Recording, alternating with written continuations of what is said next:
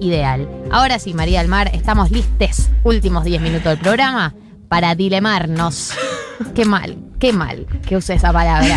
Pero vos, bien. vos te cuenta que tenés una conductora a la altura de las circunstancias. Galia, Dale vos para estás adelante. tan, tan superior a las circunstancias, no solo a la altura, sino tanto más arriba, querida. Bueno, bueno. Eh, oh, empezaban no paraban. bueno, para entrar en este dilema incómodo, este dilema que me está incomodando muchísimo personalmente y que veo que también estamos eh, afectados de distintas formas, eh, es un poco sobre nuestro uso de las redes sociales, sobre las redes sociales, el ingreso de las redes sociales a nuestros universos laborales. Eh, y algo que yo vengo sintiendo y que muchas personas a mi alrededor vienen sintiendo y que además muchas personas ratifican, o sea, cada vez, por ejemplo, en el trabajo periodístico, para los medios es importante saber cuántos seguidores tienen los periodistas que contratan y esto se empieza a volver un asset eh, para las personas en sus vidas profesionales. Y a mí lo que pasa es que me empieza a dar la sensación de estar un poco presa de, mis propias redes sociales, ¿no? Y, y creo que, que muchas personas empezamos a, pensar o a planificar o a imaginarnos este futuro o estas vacaciones o este espacio en el que no vamos a tener que estar ahí. Y al mismo tiempo nos genera placer estar ahí y nos genera esta, dopamina extraña de, de- de los likes y de, y de que otros nos estén mirando. Y al mismo tiempo se vuelve necesario para nuestras vidas laborales estar ahí. Y es algo que a mí me genera mucha angustia y que me está generando mucha angustia y que no sé cómo resolver. Y que la única manera que encontré, al menos, para llevarme un poco mejor con esto es, bueno, como no lo puedo resolver, voy a entender qué, qué es lo que esto va a hacer, digamos. O sea, voy a entender un poco mejor el fenómeno. Y empecé a buscar cosas sobre, sobre el, el- el Internet. La Eh, Internet. El Internet es muy difícil. Es nuevo ya, es, eso, es como hablar ¿no? del mundo. O sea, me- cuando, cuando busqué, sobre todo cu- cuando, cuando estaba buscando y puse la palabra Internet en Google, dije, sos, sos pelotuda. ¿Qué, qué es esto? Como el universo, punto. Eh, pero en eso, eh, yo me, hice muy fan últimamente de Ezra Klein, que es un periodista eh, muy especializado en la cultura de Internet, que escribe en distintos medios yanquis e internacionales. Pero el tipo tiene una cosa que a mí me parece muy, muy, muy fantástica y es como empezó a caerle la ficha de que las redes sociales, la exposición al mundo a través de Internet, tiene efectos sobre nuestra subjetividad eh, que no sabemos todavía cuáles son y que, y que tiene efectos sobre la política que posta son bastante trascendentales y que todavía ni siquiera podemos calcular. Y él decía, como yo siempre fui un defensor de Internet y demás, y hoy en día no sé si tanto, como hoy en día cuenta que nada, para poder sentarse a laburar tiene que guardar el celular en una caja, como empezó a desarrollar un montón de mecanismos para distanciarse un poco de su versión eh, de las redes y claro, él también vive un poco de eso. Y hay en un podcast, eh, él tiene una entrevista muy interesante con una escritora que se llama Gia Tolentino, que se dedica también a hablar de estas cuestiones millennials y escribió un libro sobre la versión y las mentiras que nos decimos los millennials un poco en la cultura del Internet. Y ahí hay un par de cosas que a mí me parecieron impactantes para pensarnos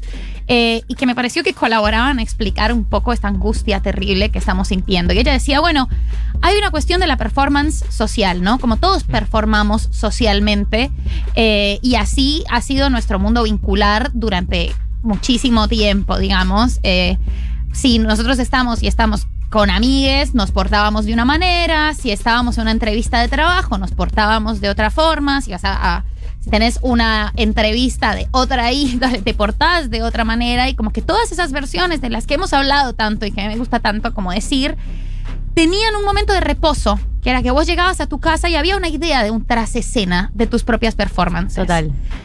Y lo que ella dice es, no tenemos momento de reposo porque todo el tiempo estamos dentro de la performance de nosotros mismos en las redes sociales. Y creo que eso es algo que vemos, que nos genera muchísima ansiedad. Esta semana se estuvo hablando en esta radio de lo que generaba para muchas personas y había generado en la cuarentena la exposición a Instagram y a. Twitter y a ver las vidas de las demás personas, además, y las curadurías que tenían las demás personas de sí mismas.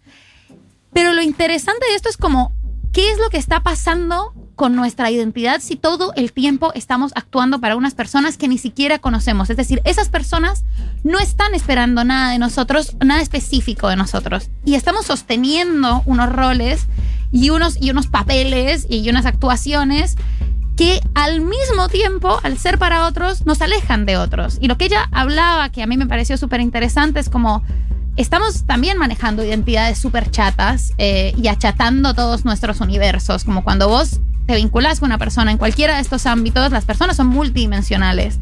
Pero vos en internet estás todo el tiempo interactuando con gente que comparte con vos un, ran- un rasgo identitario, ¿no? Una cuestión política, una cuestión ideológica. Y eso nos está achatando un toque y nos. Y, y yo no sé si ustedes lo sienten, pero yo siento el, el- el achatamiento, eh, la impaciencia que me generan otras interacciones. Y aquí va un último punto que a mí me, me parece súper, súper interesante de esto y como para entender esta, este, este dilema. Decía como, bueno, hay algo de la performance con otras personas eh, y de vincularte en la, en la vida material con otros que te obligaba a fingir eh, o felicidad o te obligaba a fingir bondad o eh, valores que vos querías tener en tu vida, ¿no? Quizás vos estabas muy aburrida hablando con una amiga, pero pensabas, yo no quiero quedar como una mala amiga, quiero ser una buena amiga, entonces voy a actuar de buena amiga y ahí vas siendo una mejor amiga a partir como de esa motivación. Y dice, ella dice con preocupación, ya no tenemos esa presión. Eh, y creo que nos estamos aislando y esto nos, nos genera además como una no necesidad. Estamos haciendo una performance para unas personas que no conocemos, estamos todo el tiempo fingiendo eh, en nuestras redes sociales, consumiendo las, las vidas fingidas de otras personas Mm. que nos generan mucha angustia. Y al mismo tiempo ya ni siquiera tenemos que hacer eso en las interacciones que nos implicaba que eso fuera una performance positiva, que es lo que ella dice, como cosas que finalmente nos enriquecieran como seres humanos a partir de las necesidades de los otros seres humanos. Y yo lo veo posta como, como con mucha preocupación, eh, porque además empiezo a sentir que no estoy en, nunca estoy en un solo lugar, como esta, esta cosa de, de estás viendo los universos de distintas personas, estás consumiendo distintos países, y ella también decía, eh, que es algo que yo creo que, que- que hay que empezar a pensar, y es que perdemos un montón la escala del mundo. Nuestro mundo está demasiado Sí. cerca. eh, todo parece estar demasiado cerca, los problemas parecen ser algo que podemos solucionar o algo sobre lo que podemos pensar y tenemos también frustraciones nuevas al conocer problemáticas que nunca vamos a poder resolver. Sí, bueno, eso sí, eso, la, ansiedad que te da todas las causas que no puedes resol- resolver y aparecen en redes sociales es, es algo terrible. No, y además sumaría algo eh, que tiene que ver con cómo también afecta el vínculo con tus amigas presencial cuando estás con el celular, ¿no? Entonces estás como con un pie en cada lado y no terminás de estar en ninguno de los dos, ¿no? Porque te da culpa, no te vas a poner full con el celular, tampoco estás full con la persona y de alguna manera no, no hay, no hay ganancia en ninguno de los lados, es como un encuentro ahí a mitad de camino. Sí, y sumo que también se habló en la semana de Futurock, una gran columnista que tiene crónica anunciada, se llama Kalia Moldavsky. Eh, Ay, no me lo esperaba. Ay, mira.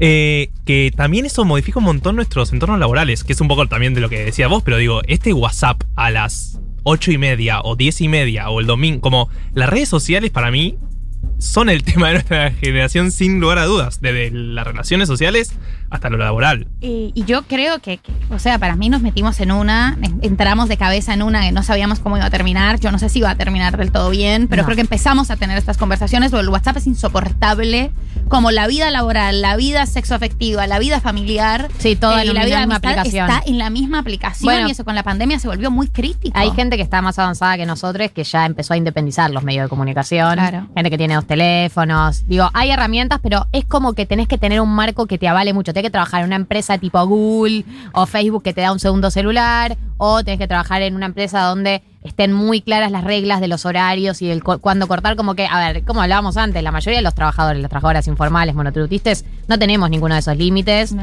Y no hay límite entre el trabajo, lo personal, el WhatsApp o lo que sea. Entonces eh, termina siendo de nuevo eh, un privilegio para pocos. Claro, como esto se está hablando un montón de, bueno, el, el privilegio de la desconexión y nosotros que estamos precarizados, monotributristes y que esto empieza a ser una condición laboral y además una necesidad laboral y, una, y un plus para cuando te contratan, esto empieza a parecer una nueva forma de precarización Total. y no yo lo estoy, lo estoy padeciendo y al mismo tiempo voy a publicar cosas en, en un rato porque esto es un dilema